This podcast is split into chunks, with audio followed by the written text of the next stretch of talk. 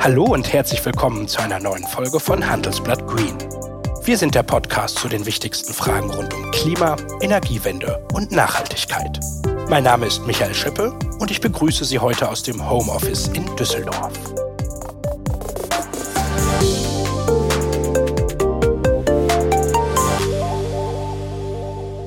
Die 26. UN-Klimakonferenz ist am Samstag zu Ende gegangen. Politiker, Lobbyisten und Experten haben zwei Wochen lang in Glasgow übers Klima debattiert und das einen Tag länger als ursprünglich gedacht. Zehntausende Delegierte aus mehr als 190 Ländern waren dabei. Und die Versprechungen, ja, das war wie immer, die waren am Anfang sehr groß. Auch noch Kanzlerin Merkel, EU-Kommissionspräsidentin von der Leyen, der britische Premier Johnson und US-Präsident Biden waren um große Worte nicht verlegen. Und die Welt hofft natürlich darauf, und ich unterstreiche das, dass wir am Ende dieser Glasgow Konferenz besser dastehen. It's our opportunity to write history even more. It's our duty to act now. COP26 will not and cannot be the end of the story on climate change. There's no more time to hang back or sit on the fence or argue amongst ourselves. This is the challenge of our collective lifetimes. Keine Zeit mehr also, uns zurückzulehnen und zu streiten, sagt Biden. Doch was ist von diesem Gipfel in Schottland übrig geblieben? Und wie sinnvoll sind diese Klimagipfel überhaupt? Oder ist das Ganze, wie Klimaaktivistin Greta Thunberg es sagen würde, nur ein großes Bla bla bla? Das möchte ich heute mit zwei renommierten Klimaexperten diskutieren. Einmal mit Jan Steckel vom Mercator Research Institute on Global Commons and Climate Change, dem MCC Berlin. Anfangen möchte ich aber mit Anke Herold.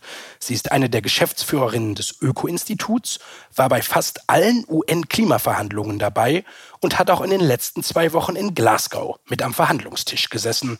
Ich habe mit Anke Herold kurz nach ihrer Rückkehr aus Schottland gesprochen.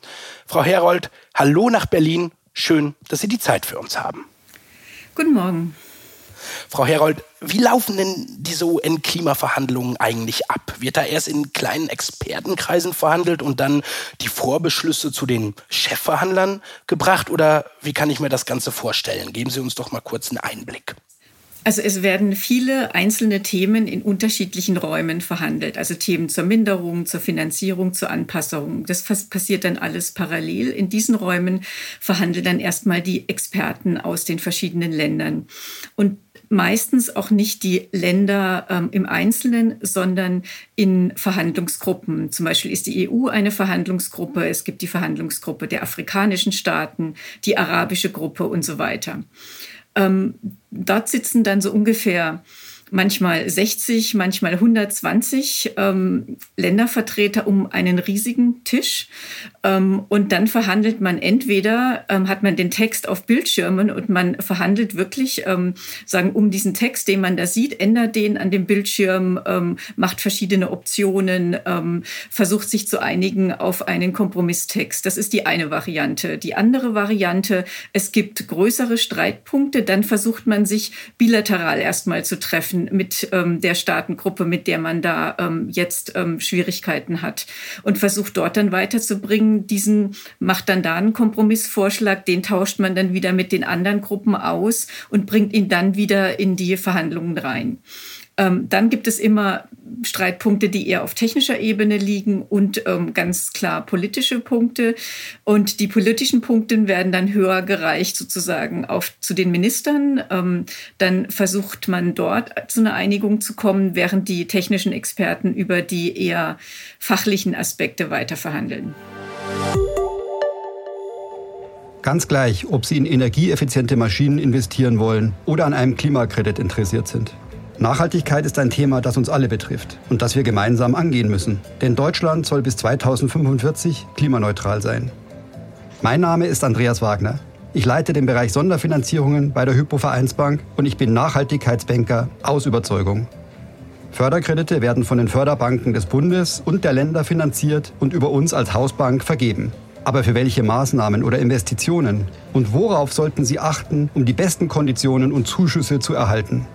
Wir sind Spezialisten für nachhaltige Finanzierungen und helfen Ihnen aus dem vielfältigen Angebot an Programmen das Passende für Ihr Unternehmen zu finden, damit Sie die beste Entscheidung über eine nachhaltige Finanzierung zu den besten Förderbedingungen treffen können.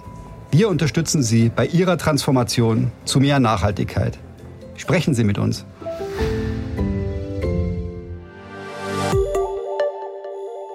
Dann haben wir am Ende ein Schlussdokument, äh, das liegt uns ja jetzt auch vor. Ähm, und lassen Sie uns da doch gerne mal reinblicken, Frau Herold. Und wenn ich richtig informiert bin, wurde bei einer Weltklimakonferenz ja zum ersten Mal nun der Abschied von der Kohle in eben jenes Schlussdokument aufgenommen. Und noch Umweltministerin Svenja Schulze hat ja von einem historischen Moment gesprochen. wenn ich ein bisschen Wasser in den Wein gießen darf, wurde das Dokument in letzter Minute aber ja noch abgeschwächt. Statt aus der Kohle auszusteigen, ist jetzt nur noch die Rede von herunterfahren. Frau Herold, wie bewerten Sie denn diese Passage jetzt?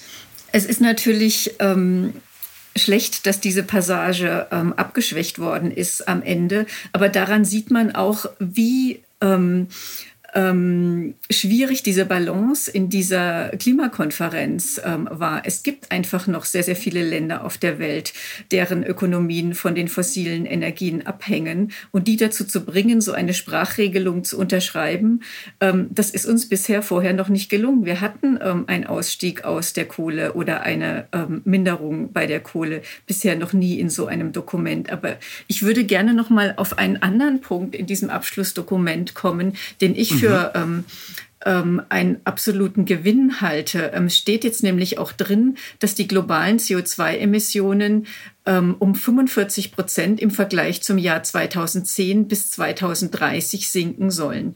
Das, damit ist so konkret ist das Pariser Klimaziel bisher nicht umgesetzt worden. Es gibt keine konkrete Zahl, wenn Sie in das Abkommen reingucken, ähm, was eigentlich erreicht werden soll. Mit dies, äh, und jetzt steht eben dieses Ziel für 2030 drin und bis 2050 sollen global Netto Null Emissionen erreicht werden. Das steht da auch drin.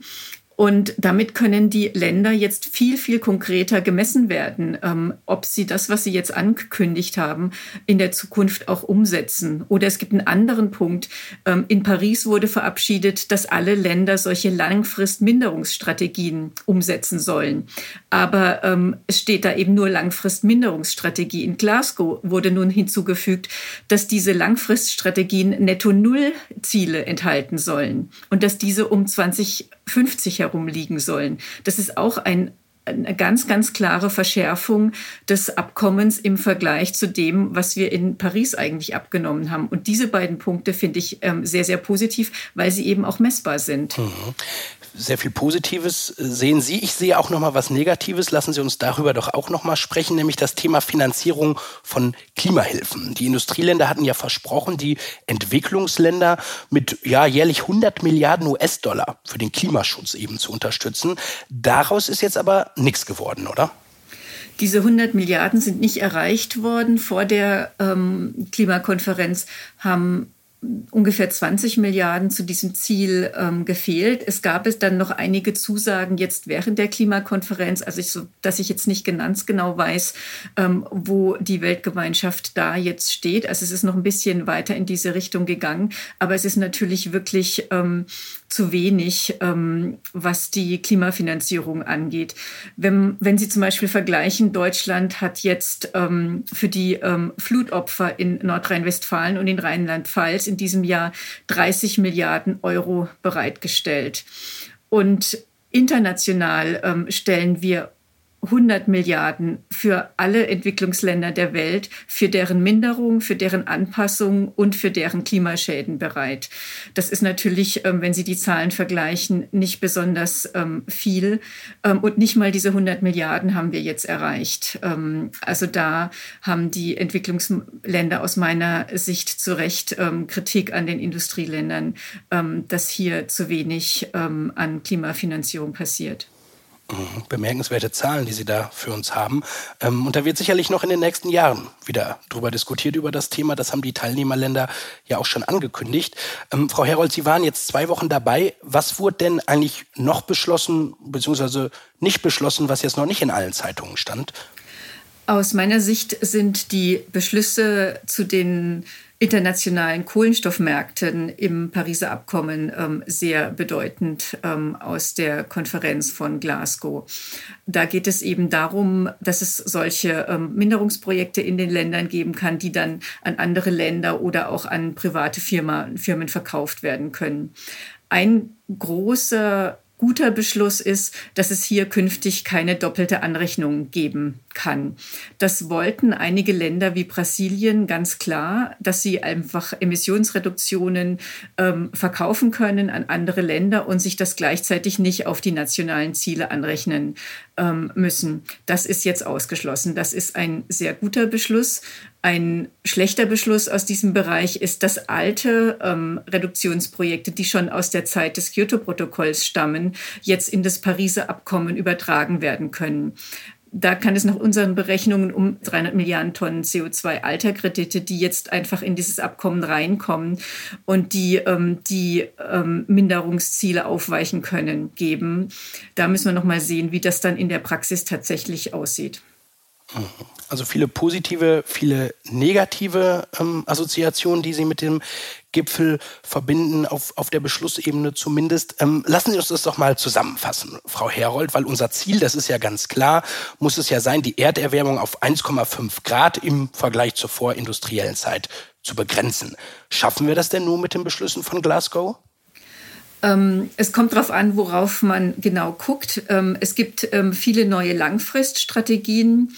Wenn man die alle zusammenrechnet, dann ähm, landet man mittlerweile bei 1,7 Grad, also noch nicht bei 1,5, ähm, aber deutlich näher an 1,5 Grad. Ähm, und im vergangenen Jahr war man, waren wir da, wenn ich mich richtig erinnere, noch bei 2,4 Grad. Also da ist eindeutig was passiert. Wenn man allerdings die Ziele für 20 2030 sich anguckt ähm, und was die Länder da ähm, bisher vorgelegt haben, da sieht die Bilanz kurzfristig deutlich schlechter aus. Da landen wir ungefähr bei 2,4 Grad. Also kurzfristig müssen die Länder noch einiges zulegen. Aber es ist auch so, dass noch nicht alle von diesen Ankündigungen jetzt aus der Konferenz auch tatsächlich praktisch schriftlich formal eingereicht worden sind. Und da muss man jetzt auch noch mal gucken, ob die auch tatsächlich so kommen, wie sie jetzt von den ähm, ähm, Premierministern und Regierungsvertretern auch angekündigt worden sind. Wenn man die Interviews nach dem Gipfel liest, finde ich, kommt so ein bisschen Enttäuschung durch. Selbst bei der Industrie, der dringend notwendig große Wurf für den Klimaschutz sei nicht gelungen, sagt zum Beispiel BDI-Präsident Siegfried Russwurm. Und für Greta Thunberg, die äh, schwedische Klimaaktivistin, war der Gipfel ja schon in der ersten Woche gescheitert. Das klang da nämlich so. This is no longer a climate conference. This is now a global North Greenwash Festival. Hm. Frau Herold, wie bewerten Sie denn unter dem Strich das Ergebnis der Konferenz von Glasgow? Aus meiner Sicht ähm, sind auch einfach sehr häufig die Erwartungen an diese Gipfel viel zu groß. Ähm, die Regierungschefs, die können nicht sehr viel mehr als Absichtserklärungen hier treffen. Ähm, und dann müssen die nationalen Regierungen da entsprechend umsetzen. Ähm, aber kein Gipfel kann eine nationale Regierung ähm, zwingen, dann ähm, tatsächlich ähm, zu handeln und die entsprechenden Gesetze zu erlassen.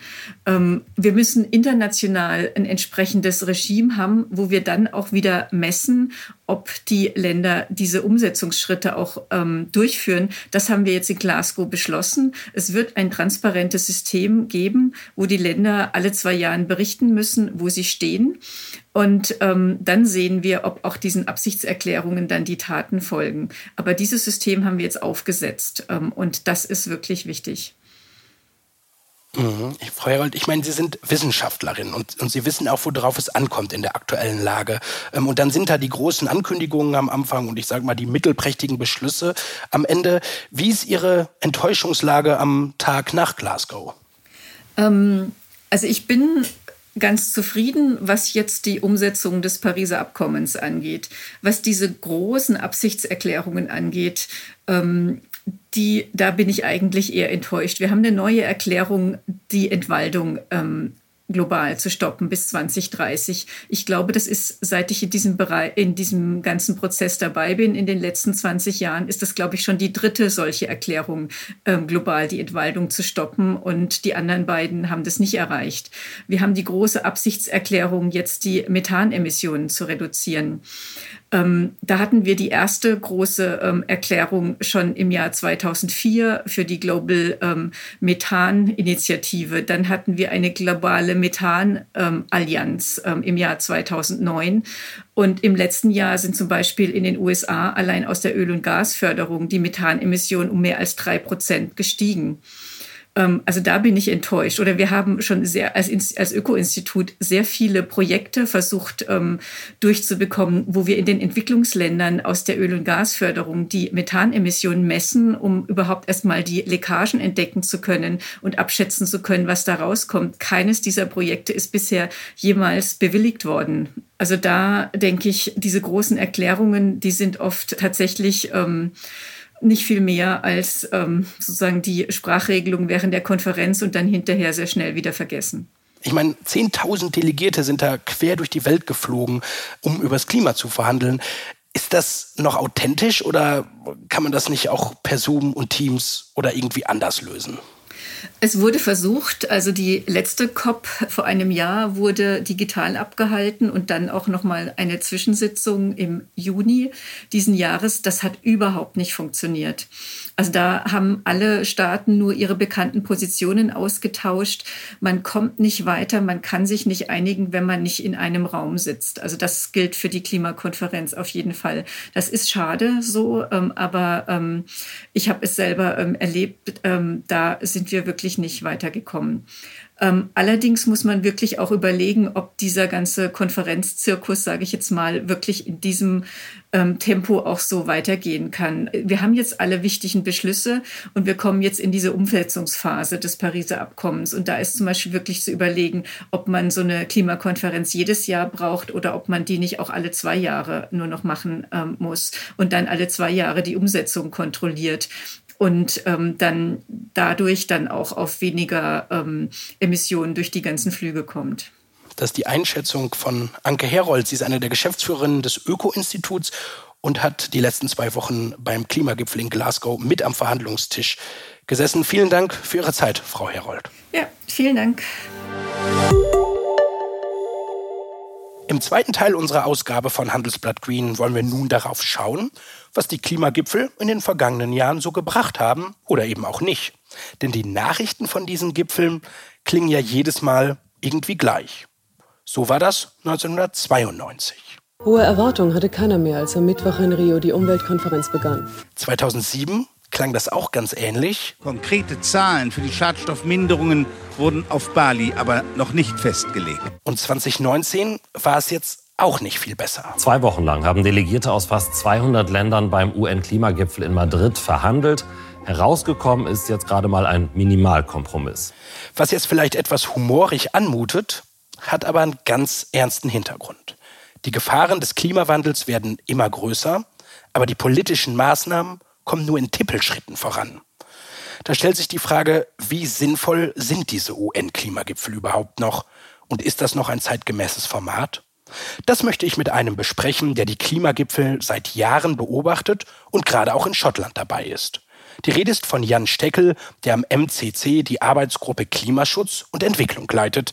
Hallo Herr Steckel, schön, dass Sie die Zeit für uns haben. Hallo. Herr Steckel, ich erreiche Sie ja gerade kurz vor dem Abschluss der Klimakonferenz in Glasgow. Wie erleben Sie gerade die Stimmung auf dem Gelände? Die Stimmung ist sehr geschäftig, aufgeregt. Ähm, es ist immer so ein bisschen eine Art Familienfeststimmung auf der COP. Äh, man trifft Menschen aus wirklich allen Herren äh, Länder, ähm, aus allen Kontinenten. Und ähm, ich denke, das ist auch das Schöne an, an so einer COP, dass eben sich die ja, die Menschen aus der ganzen Welt treffen können, um eben über dieses Thema äh, Klimaschutz zu sprechen. Hm. Herr Steckel, Sie haben die Einspieler ja eben auch gehört. Ähm, oftmals bleiben die Ergebnisse der Klimagipfel ja hinter den Erwartungen zurück. Da stelle ich mir die Frage, ist es wirklich sinnvoll, den UN-Klimagipfel in dieser Form abzuhalten? Was ist da Ihre Meinung? Ich kann das verstehen, dass es äh, vor allen Dingen von außen sich so anfühlt, als würde dieser Prozess ewig, ewig und zäh gehen und man jetzt doch mal auch mal was Neues probieren muss. Die Frage ist nur, was soll denn die Alternative sein? Ich denke, es ist unglaublich wichtig, dass es eben diese Klimagipfel gibt, weil sie ein ganz wichtiger Kristallisationspunkt sind. Das ist der Zeitpunkt, an dem auch die Weltöffentlichkeit auf die Verhandler und Verhandlerinnen schaut. Das ist der Zeitpunkt, an dem auch die Zivilgesellschaft mobilisiert. Das ist der Zeitpunkt, an dem auch, äh, Sie haben das in Ihren Einspielungen ja äh, ganz gut dargestellt, indem man dann auch sagen kann, so ist es jetzt was passiert oder ist es nichts passiert. Es ist sehr zäh manchmal, einfach weil es auch extrem kompliziert ist. Wir wollen hier 194 Länder sozusagen an einen Tisch bekommen um über unser gemeinsames Zuhause, den Planeten zu sprechen. Und natürlich haben alle auch noch andere Interessen. So wichtig uns das erscheint und so wichtig das Thema natürlich auch ist, hat jedes einzelne Land auch seine eigenen Probleme zu lösen, vielleicht andere Ziele, die noch parallel sind, die manchmal auch wichtiger sind. Denken Sie an Entwicklungs- und Schwellenländer. Da ist es natürlich extrem wichtig, dass die Menschen aus der Armut kommen, dass die Elektrifizierung vorangeht und so weiter und so fort. Und diese Güterabwägungen unter einen Hut zu bekommen und dann noch mit so vielen Akteuren ist natürlich auch ähm, extrem schwierig. Hm. Sie sind ja Wissenschaftler ähm, und Sie dürften ja auch oder haben es, da bin ich mir ganz sicher, ja auch ein Interesse daran, dass der Klimawandel gestoppt wird, dass die Politik mit stärkeren Maßnahmen durchgreift. Ähm, sind Sie da von den Ergebnissen der letzten Jahre nicht auch, ich sag mal, enttäuscht, dass es nur so in Tippelschritten vorangeht? Natürlich würden wir uns alle sehr viel mehr wünschen. Und wir haben uns natürlich auch als Wissenschaftler, ich denke, da kann ich für viele sprechen, wenn nicht für alle, ähm, geärgert, dass, äh, dass letztendlich unsere Warnungen und auch Lösungsvorschläge, die wir ja nicht erst seit gestern unterbreiten, erst so langsam Einklang finden.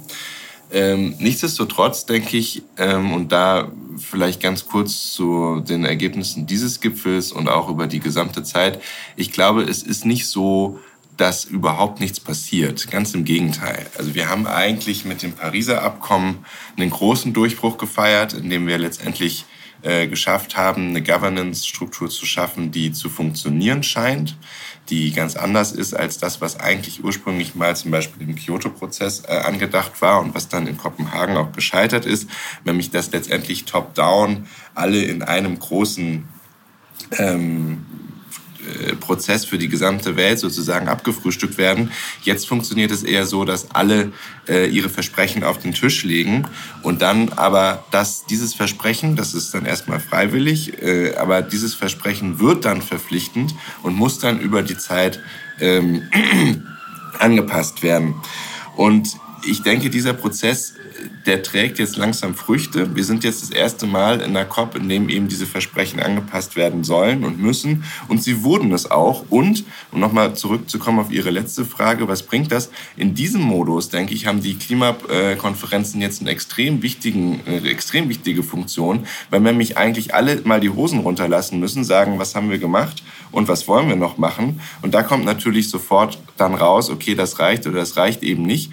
Und ich ähm, denke, das ist unglaublich wichtig, um den Druck aufzubauen, sowohl international als dann auch irgendwie national äh, in den einzelnen Ländern, um tatsächlich zu ambitionierterem Klimaschutz zu kommen.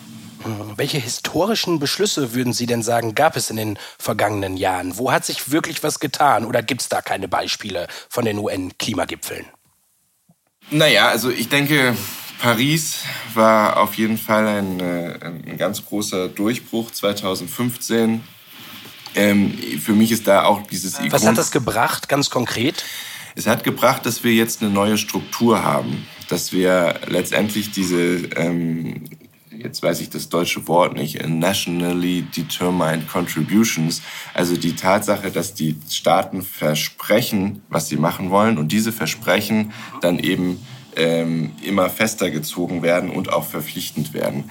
Eigentlich ist das eine relativ aus meiner Sicht gute Möglichkeit, die Länder erstmal da abzuholen, wo sie sind. Nicht jedes Land möchte irgendwie sofort ambitionierten Klimaschutz machen, aber trotzdem gleichzeitig einen Fahrplan äh, zu setzen, der dann auch verbindlich ist und der verbindlich wird, um eben die Ziele immer stärker anzupassen.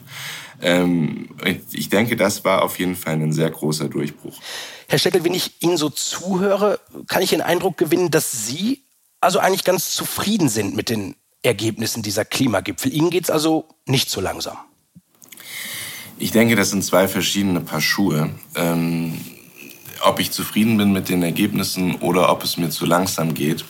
Ähm, ich denke, und da kommt vielleicht auch mein Hintergrund als Sozialwissenschaftler und Ökonom zu tragen, ich, meine Forschung dreht sich sehr viel über Klimapolitik und auch äh, durchaus über die Frage, was ist eigentlich politisch auch realisierbar. Und ich denke, es ist relativ naiv anzunehmen, dass wir uns hier auf einer Klimakonferenz treffen. Alle Länder kommen her und sagen, alles klar, wir reduzieren jetzt unsere Emissionen morgen um 80 Prozent. Das wird einfach so nicht passieren, einfach weil die Länder natürlich auch ihre politischen Realitäten haben. Und wir müssen ja nur nach Deutschland gucken, um das gut zu verstehen, wenn wir uns anschauen, wie der Kohleausstieg gelaufen ist, wo dann verschiedene Akteure an einem Tisch saßen, die natürlich alle ihre legitimen Interessen haben. Die Menschen in der Lausitz wollen ihre Arbeit nicht verlieren. Die, ihre politischen Vertreterinnen bringen das natürlich in den Prozess rein. Das ist auch alles legitim und diese Verhandlungen und diese Zeit für diese Verhandlungen brauchen wir auch. Ich mache mir da keine Illusion, dass das sozusagen auf globaler Ebene ähm, natürlich lange dauert. Ähm, ich finde, die Ergebnisse könnten doch weitreichender, konkreter, vielleicht auch verbindlicher sein. Hm, liegt es vielleicht auch an dem Format des Klimagipfels mit 40.000 Delegierten aus 190 Ländern, 1000 Verhandler? Sind das nicht einfach zu viele Verhandlungen, vielleicht auch zu viele Themen? Müsste das nicht ein bisschen schmaler ablaufen, damit man da was, was Besseres, was Konkreteres zu Papier bringt? Das kann ich so nicht beurteilen, ob ein anderes Format besser funktionieren würde. Ich denke nur, dass es wichtig ist, dass es dieses Format auch gibt. Ähm, dass es eben, dass sich alle treffen. Und das ist so ein bisschen, wie ich eingangs schon gesagt hatte, ein bisschen wie ein Familientreffen. Und das ist, glaube ich, ein wichtiges Feature dieser, dieser Konferenzen, weil es natürlich auch letztendlich Vertrauen bildet. Es bindet Vertrauen zwischen den Verhandlerinnen und Verhandlern aus verschiedenen Ländern, die ja jedes Jahr sich wieder treffen. Es äh, bildet auch irgendwie Möglichkeiten der Zivilgesellschaft, mit Leuten aus aller Welt in Kontakt zu kommen.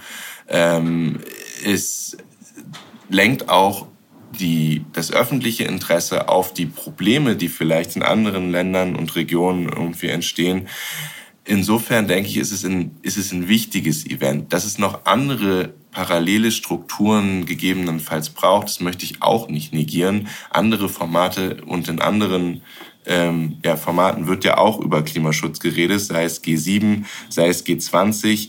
Äh, das sind auch alles Gesprächsforen, wo sich dann vielleicht auch ich sag mal, ähm, First Mover, also sozusagen Länder, die vielleicht schneller vorangehen wollen, auch zusammentun können.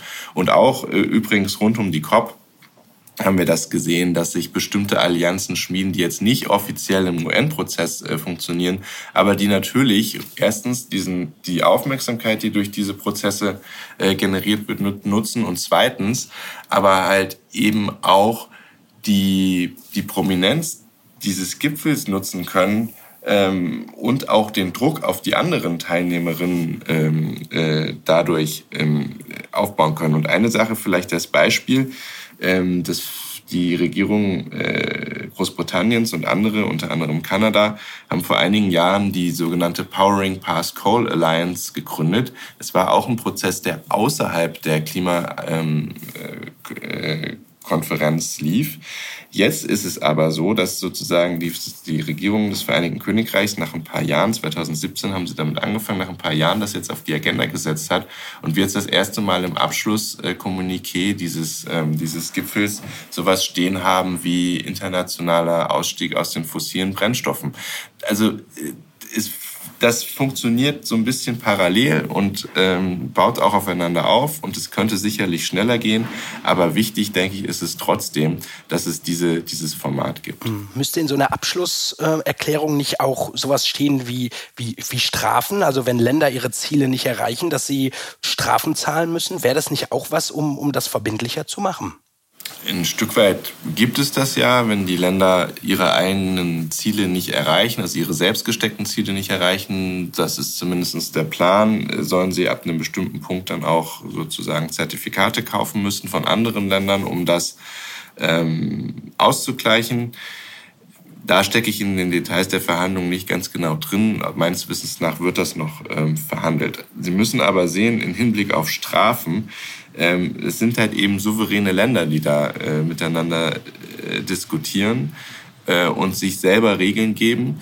Und ähm, wir sehen ja schon an der EU, wie schwierig das dann manchmal ist, dass so ein selbst relativ homogener Club, sage ich mal, wie die europäischen Länder, sich dann bestimmte Regeln geben, auch vielleicht Sanktionsmechanismen geben, die dann aber auszulösen, ähm, Beispiel Polen, Beispiel Ungarn, das ist alles andere als einfach. Das ist natürlich bei 100 und paar 90 Ländern noch, noch, noch viel schwieriger. Also ähm, natürlich braucht es Sanktionsmechanismen, um das äh, sozusagen durchzusetzen. Aber ein wichtiges Sanktionsmechanismus, und das glaube ich ist nicht zu unterschätzen, ist eben dass die Länder jetzt regelmäßig sagen müssen, wo sie stehen. Und äh, kein Land will sich eigentlich international hinstellen, oder die wenigsten Länder wollen sich international hinstellen und zugeben, so ja, Entschuldigung, wir haben irgendwie unsere selbst gesteckten Ziele, selbst die ähm, sind, haben wir äh, glorreich vergeigt. Das, ähm, das ist schon relativ viel Druck. Aber Sie haben natürlich recht, es braucht auch diese Sanktionierungsmechanismen und dann äh, das über das Geld zu machen, ist keine schlechte Idee. Ich hätte äh, abschließend noch einen Vorschlag. Herr Steckel, der dürfte Ihnen als Wissenschaftler vielleicht auch gefallen, weil Sie und Ihre Wissenschaftskollegen dürfen ja nicht mit am Verhandlungstisch sitzen. Dabei können Sie ja die Zukunft und, und die Schäden durch die Klimakatastrophe vielleicht viel besser vorhersagen, als das die Politik kann. Ist es der falsche Weg, dass bei solchen Klimakatastrophen Menschen wie Sie nicht mit am Verhandlungstisch sitzen dürfen? Ich möchte da nicht mitverhandeln, weil ich auch nicht sehe, dass ich da ein Mandat für habe. Wir Wissenschaftlerinnen und Wissenschaftler, wir schauen uns das an, wir können sagen, okay, hier ist ein Problem, wir sind schnell genug oder wir sind nicht schnell genug, wir müssen mit den und den Schäden rechnen, die sind, ähm, werden relativ desaströs, wenn das äh, oder desaströs, wenn das so weitergeht, wie es weitergeht. Aber da denke ich, ist auch letztendlich dann unser Mandat vorbei, weil ich denke, es ist gut, dass das Leute machen, die dafür mandatiert sind aus den Regierungen, die sich auch Wahlen stellen müssen, die auch regelmäßig quasi überprüft werden, ob das, was sie da verhandelt hat, konform geht äh, mit den Menschen in den Ländern, die sie vertreten. Das müssten wir Wissenschaftlerinnen alles nicht. Und natürlich, wir sind jetzt oder äh, wir sind jetzt alle in irgendeiner irgendeiner Weise Klimawissenschaftlerin. Äh, es gibt aber natürlich gerade für für Gesellschaften, wie ich eingangs schon gesagt habe, natürlich noch andere Themen, andere ähm, Sachen, die wichtig sind, die da mit reingehen. Und ähm, ich denke, wenn wir das machen würden, wäre die Gefahr groß, dass wir das ein oder andere da vielleicht übersehen. Und wie gesagt, dann auch gar nicht dafür mandatiert sind. Deshalb bin ich eigentlich ganz zufrieden ähm, mit der Rolle äh, die wir spielen und ähm, mit den Möglichkeiten, die uns gegeben sind. Das ist die Einschätzung von Jan Steckel vom MCC. Herr Steckel, herzlichen Dank für Ihre Zeit. Ich wünsche Ihnen äh, noch eine gute Zeit in Schottland und dann eine gute Rückreise nach Deutschland. Vielen Dank. Vielen Dank Ihnen. Und das war Handelsblatt Green für diese Woche. Wenn Sie Fragen, Themen oder Anregungen für uns haben, freuen wir uns über Ihre Mail. Gern an green.handelsblatt.com. Mein Dank gilt Alexander Voss und Johannes Grote für die Produktion dieser Ausgabe. Und wenn Ihnen unser Podcast gefallen hat, freuen wir uns natürlich über eine gute Bewertung in Ihrer Podcast-App. Bis zum nächsten Mal. Tschüss aus Düsseldorf.